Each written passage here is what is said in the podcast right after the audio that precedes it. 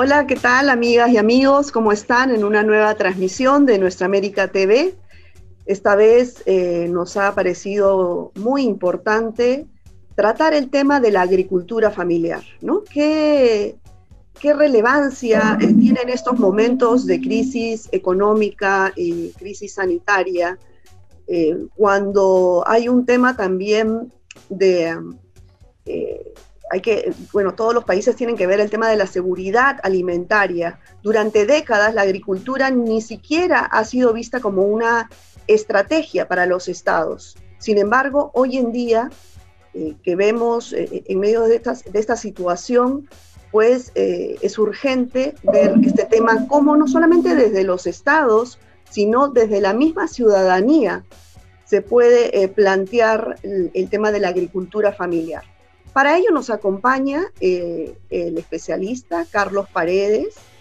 Él es uno de los fundadores del programa que se realizó en Perú, que se inició en 1994, que se llama eh, Sierra Productiva.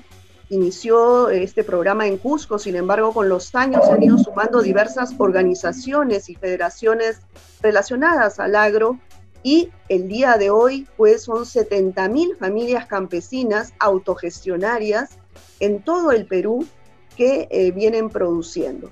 Muchas gracias Carlos por acompañarnos. Cuéntanos eh, como primera pregunta, ¿por qué después de cuatro décadas eh, en, que ningún gobierno le ha dado realmente la importancia de vida a la agricultura, a la pequeña agricultura, menos a la agricultura familiar, ahora en medio de esta pandemia es que eh, tenemos que actuar de forma urgente. ¿Tú qué recomendarías ante esta situación? Bueno, muy agradecido en principio. Un saludo a todos, todas. En realidad, la agricultura familiar eh, viene teniendo una importancia muy relevante en el Perú, sino que camina por los sustratos camina, eh, digamos, imperceptiblemente. Y se nota a través de dos datos muy importantes. El primero es que en 1994, justo el año en que nosotros iniciamos esta innovación tecnológica, se produjo un censo nacional agropecuario que detectó 1.750.000 unidades productivas existentes en el país luego del proceso de cambio en la tenencia de la tierra que había iniciado en los años 50. 12 años después se vuelve a hacer otro censo, eh, perdón, 18 años después se vuelve a hacer otro censo y ese nuevo censo señala que son 2.300.000, es decir, 550.000 unidades productivas adicionales. ¿Qué quiere decir esto? Que para los pobres del campo, la agricultura familiar sí es una estrategia de vida. Sin embargo, ese dato no lo ve el Estado, lo niega, se pone unas anteojeras.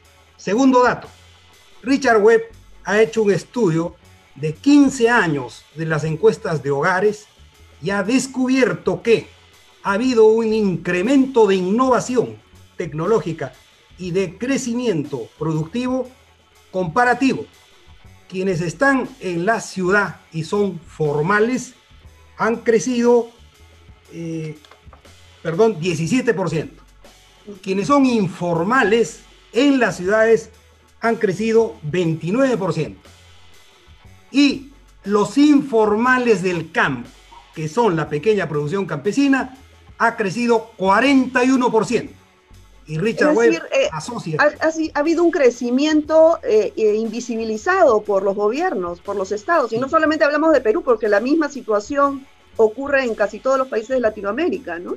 Ahora, yo te quería comentar, Carlos, justo el año pasado la FAO em, dispuso que se, que se nombre, que, se, que todos los países, pues, vieran la agricultura como un sector estratégico dentro de sus economías, ¿no? Y además, en paralelo, Naciones Unidas nombró el diseño de la agricultura familiar.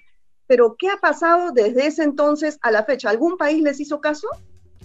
En realidad hay tres acuerdos mundiales que obligan a los países y el Perú es suscriptor de los tres acuerdos. El primero el diseño de la agricultura familiar. Antes de eso, los Objetivos de Desarrollo Sostenible de Naciones Unidas hasta el 2030, que de 17 metas, 10 están vinculadas al destino de crecimiento, desarrollo de la agricultura familiar. Y el otro es esta recomendación que hace la FAO para que se declare a la agricultura sector estratégico de la economía de todos los países. Ninguno de los tres acuerdos ha sido cumplido por país alguno y el Perú mucho menos. Claro, porque recuerdo el año pasado incluso el presidente Martín Vizcarra inauguró este diseño de la agricultura familiar con bombos y platillos, pero hizo muchas promesas, ¿no? Desde ese entonces a la fecha se ha podido avanzar algo, pero por lo menos eh, con propuestas, con algún tipo de proyectos para viabilizarlos. Mire, el, 19, el 13 de mayo del 2019 se produjo un paro nacional agrario, estuvo precedido por un paro que se hizo en el Cusco de 48 horas los días 11 y 12 de febrero y que puso en el foco el tema de la agricultura familiar. El gobierno respondió aceptando que la, la agricultura familiar estaba olvidada y no estaba siendo tomada en consideración por el Estado e hizo promesas de que eso iba a cambiar. Incluso se avanzó en la formulación de un dispositivo legal que le cambia de nombre al Ministerio de Agricultura y lo convierte en Ministerio de Desarrollo Agrario, ya no Minagri, y crea el Viceministerio de Agricultura Familiar. Sin embargo, decreto aprobado por el gobierno entregado al Congreso y está durmiendo desde más o menos ya más de un año que, no lo aprueban, está ahí de, formulismo.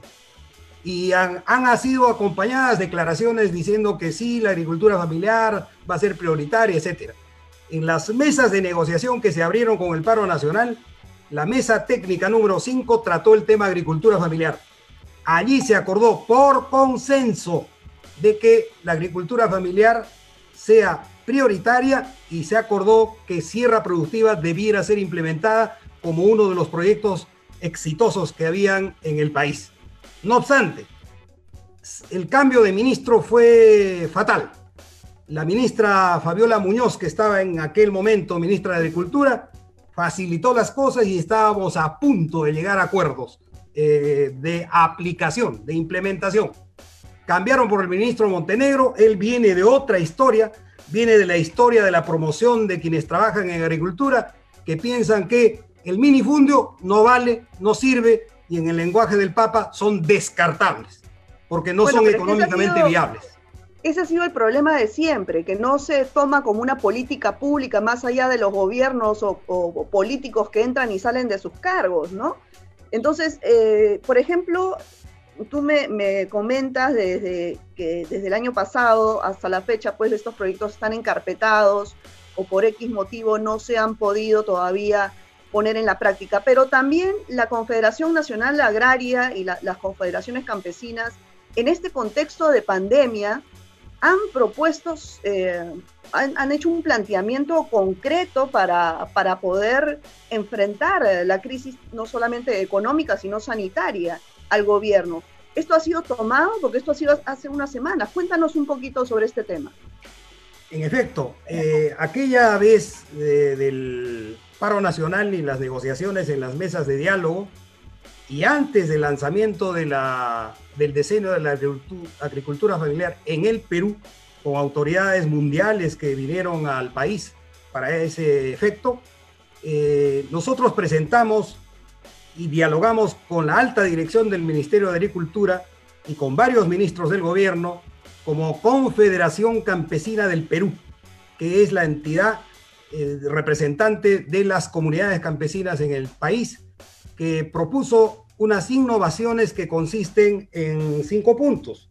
El primero, el fortalecimiento de capacidades de la pequeña agricultura en base a altas productividades en pequeños espacios. Son tecnologías ad hoc para esas características.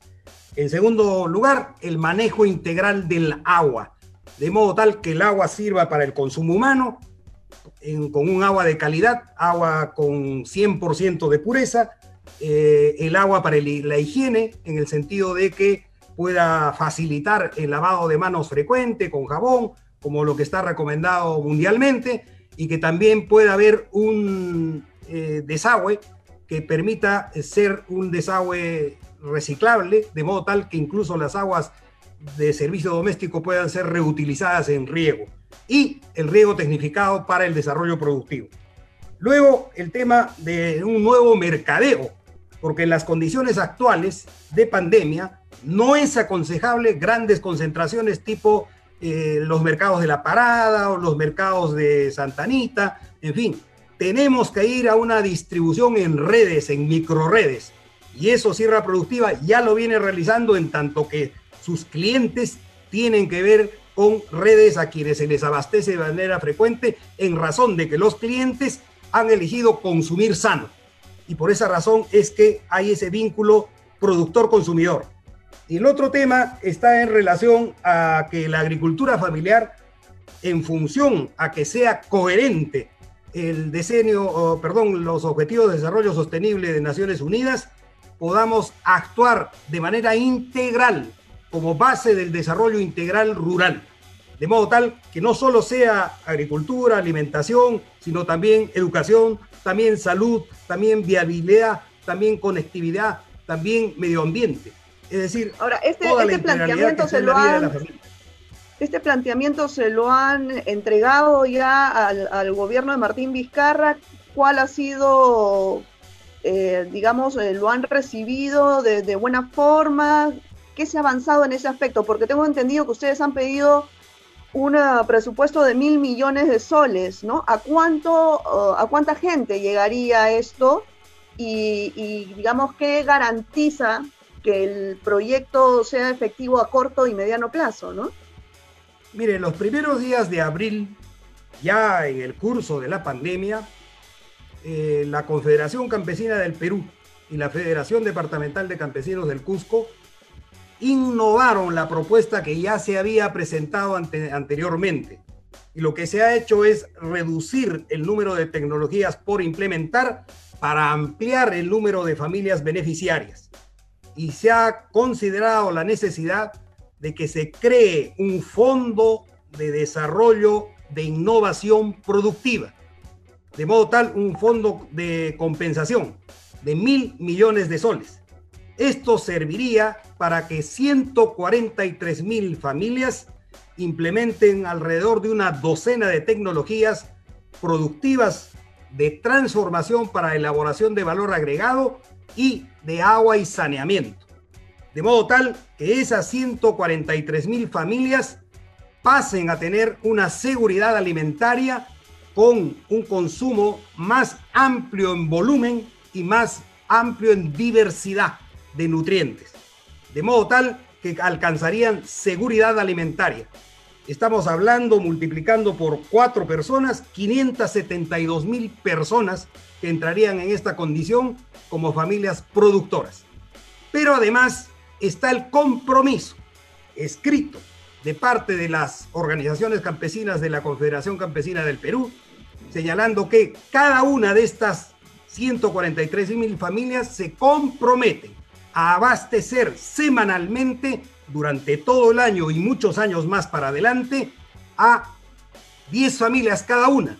Es decir, estamos hablando de 1.430.000 familias que serían familias consumidoras que consumen lo que se produce de manera agroecológica y, sin absolutamente ningún agroquímico. Y estamos hablando ahí multiplicado por cuatro, estamos hablando de 500, eh, perdón, 5 millones 720 mil personas que sumadas a las eh, consumidoras, que sumadas a las 572 mil productoras, son 6 millones 292 mil familias que entrarían como productoras y como consumidoras a seguridad alimentaria. Eso en un año. Si esto lo repetimos cuatro veces, el país caminaría a un sistema de seguridad alimentaria por un lado y se acercaría a la meta eh, objetivo que sería la soberanía alimentaria. Y eso en base a la pequeña producción campesina.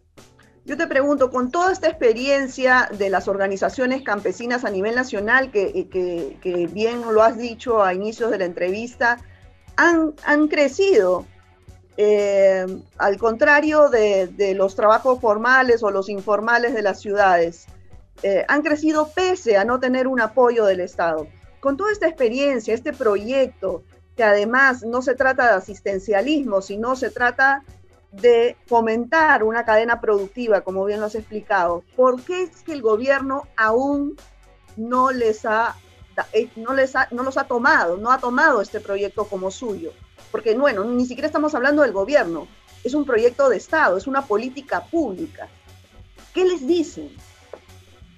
Bueno, en realidad ellos a nosotros nos tratan diplomáticamente, nos dicen sí, pero al día siguiente por ejemplo, el viceministro hace declaraciones a la revista Agronoticias y dice que la pequeña producción campesina no tiene sentido, que no tiene valor, que no hay que actuar sobre ellos, hay que ver aquella agricultura comercial, que es la que habría que ayudar, y además se inventan la idea de que puedan crear una especie de oasis, este, haciendo unos riegos en terrenos a donde la gente se trasladaría. Es decir, bueno, no, reconocen la existencia, no reconocen la existencia de 25 mil microcuencas, que son fuentes de agua que van de arriba abajo y la gente vive alrededor de esas fuentes de agua porque allí está la mega biodiversidad. Ahora, entonces, pese, pese, pese a los políticos que tenemos en, en las últimas décadas, de siempre, digamos, eh, el, campesino se ha venido organizando.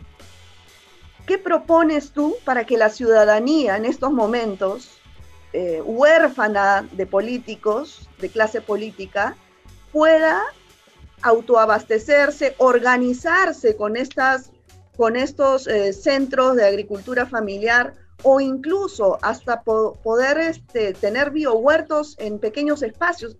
¿Es factible eso? Que la ciudadanía se pueda organizar, em, digamos, las personas que han vivido en las ciudades y, que recién ahora con esta pandemia, en este contexto, están siendo conscientes de la importancia de una agricultura familiar y del el autoabastecimiento. ¿Esto es posible? Es absolutamente viable, tal como lo venimos demostrando en 26 años de actuación. Eh, sin embargo, el problema se ha complejizado en razón de que han habido retornantes que de Lima han salido en aproximadamente 300 mil personas que han retornado a la vida de campo. Y de las ciudades, los hijos de los campesinos que habían ido a estudiar en tecnológicos, en universidades, los chicos de, que habían salido del seno familiar para ir a buscar trabajo y estaban en venta de cuenta propia, trabajando en alguna tiendita, en fin, también han retornado. La estimación que hacemos en la Confederación Campesina del Perú es que más de dos millones de personas han retornado a sus hogares en comunidades campesinas. ¿Qué quiere decir esto? Que la comunidad campesina está atendiendo desayuno, almuerzo, comida, más hospedaje de más de dos millones de personas adicionales a las que ellos ya se hacen cargo. Y esto es muchísimo más del esfuerzo que ha hecho el Estado durante toda la pandemia, porque lo que ha hecho ha sido dar un bono que además no ha llegado a todos y entonces, en cambio, acá están con desayuno, almuerzo, comida y hospedaje. Entonces, esa gente, en mi opinión, va a aumentar porque con la reactivación económica, mucha gente va a ver tiendas abiertas, pero no va a tener plata para poder comprar. Entonces, ¿qué va a hacer? Va a volver a haber un siguiente retorno para que haya más gente. La gente que vaya al campo está bien, hay que aplaudirla, porque se están dando cuenta que no fue buena apuesta en la vida venirse a las grandes capitales, sino que es mejor quedarse donde estaban. Y quedándose donde estaban, podrían más bien verse la forma de que no sean alojados, sino que tengan chacra propia para que puedan desarrollar. Y eso es perfectamente viable en base al riego tecnificado para llevar agua a áreas seriasas y convertirlas en fértiles. ¿Y de qué forma? ¿Qué, propones tú? ¿Qué propone eh, Sierra Productiva?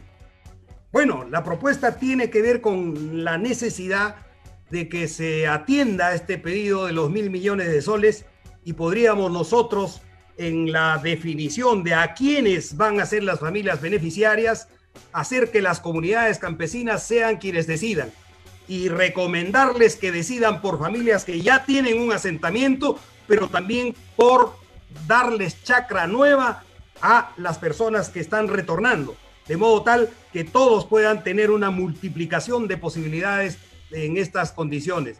Y eso nos parece absolutamente viable.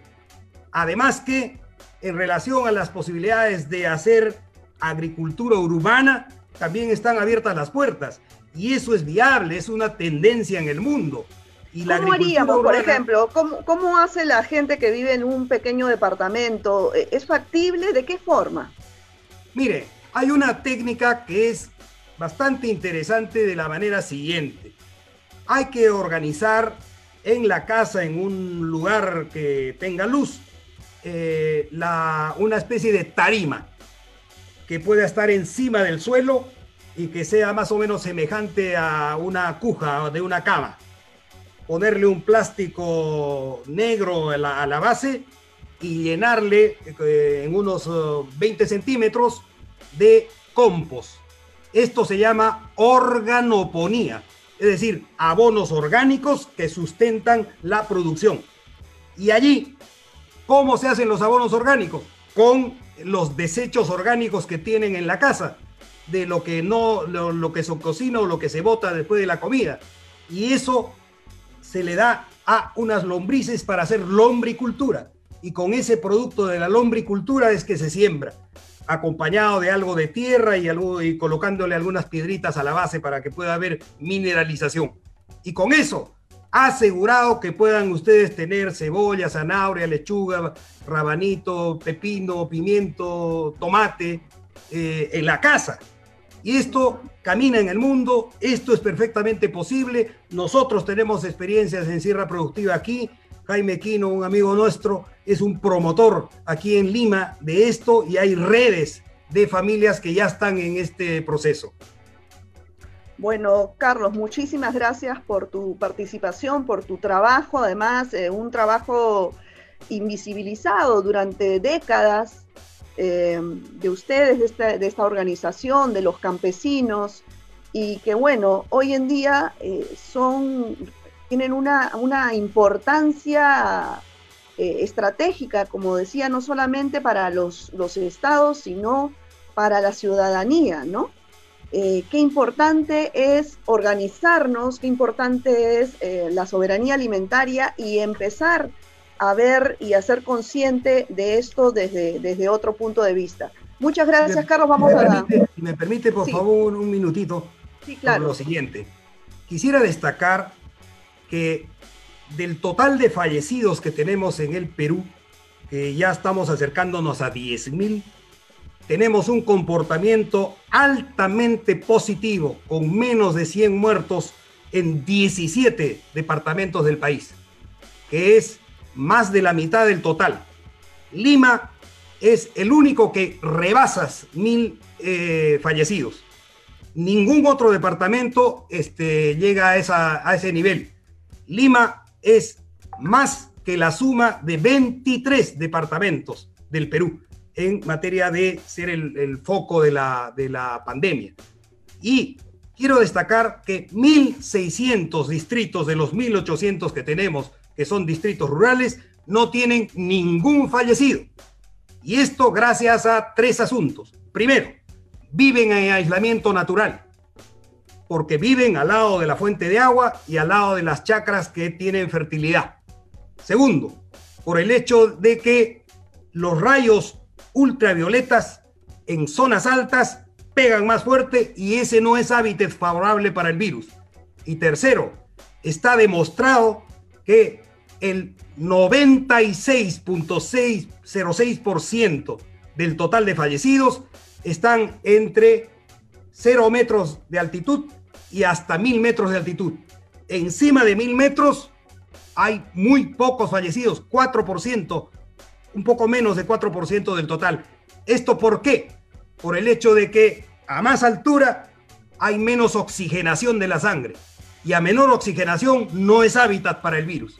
Es decir, aquí hay una forma de vida que tiene que hacer reflexionar al hecho de que en 20 ciudades del Perú habitan el 25% del total de la población y en 65 otras ciudades, es decir, en 85 vive la mitad de todo el Perú, mientras que en 1800 distritos viven la otra mitad del Perú. Entonces, vivamos más bien desconcentrados e imitemos la forma de vida de las comunidades campesinas para que podamos ser resistentes a este virus y a otros virus, porque este por lo menos va a estar cinco años con nosotros. Ahora, eh, agregando un poco lo que usted dice, también es muy importante eh, para proteger el sistema inmunológico la alimentación, ¿no? Eh, la diferencia entre el campo y la ciudad es una alimentación sana versus la alimentación en las ciudades que es industrializada, es comida chatarra, entonces eso también tiene bastante que ver en este en, en, la protección y en las defensas naturales que tiene la persona en el campo. Sí, mire, una mujer, Filomena Taipe Mendoza, logró tener, ser la mujer más longeva del mundo el año 2015, cuando cumplió 117 años de edad. Pertenecía a la comunidad de Pucuto en Huancavelica y ella jamás había ido a una posta médica, jamás había tomado una pastilla, jamás había ido al médico, no lo no conocía. ¿Qué comía? Todo lo que cultivaba en su chacra. Y mire la edad a la que llegó. Entonces, los incas eran los mejor alimentados en el planeta. En el Incario no han habido las pandemias que sí hubieron en sociedades tipo Grecia, Atenas, etcétera, etcétera, eh, en otros lugares del planeta. ¿Por qué? Porque aquí había una alimentación en base a la mega biodiversidad. Los incas, según los cronistas, medían más de dos metros de altura y eran el doble del tamaño de una persona normal de ahora y vivían 150 años de edad según los cronistas, y tenían inteligencia superior, porque mire Machu Picchu, mire Sacsayhuamán, mire Tipón, mire todo lo que nos han dejado, no tenían teodolitos, no tenían GPS, no tenían nada de los instrumentos de la ingeniería moderna. Sin embargo, hicieron todo eso sin instrumentos y con una inteligencia superior que se la daba la alimentación. Volvamos, por tanto, a nuestras raíces de lo que era la alimentación y eso es perfectamente viable con los herederos de esa cultura que son las comunidades campesinas. Muchísimas gracias, Carlos. Fue Carlos Paredes. Ya lo han escuchado, lo importante que es la alimentación en estos momentos para eh, tener un sistema inmunológico eh, que proteja, que nos proteja ante este virus que por lo menos, según dicen los científicos, va a convivir con el ser humano por lo menos cinco años más. Ojalá, pues, que no solamente este gobierno de Perú, de Martín Vizcarra, pueda mm, escuchar a esta gente experimentada, a estas organizaciones que vienen décadas trabajando de forma autogestionaria en el campo y que se puede replicar a nivel nacional, se puede replicar a nivel regional en los países de Latinoamérica, en el mundo. Ojalá pues que finalmente eh, los gobiernos escuchen a estas personas experimentadas como son el señor Carlos Paredes y el programa Sierra Productiva. Con nosotros, amigas y amigos, va a ser hasta una siguiente oportunidad. Nos vemos. Gracias por acompañarnos. Gracias, Carlos. Gracias.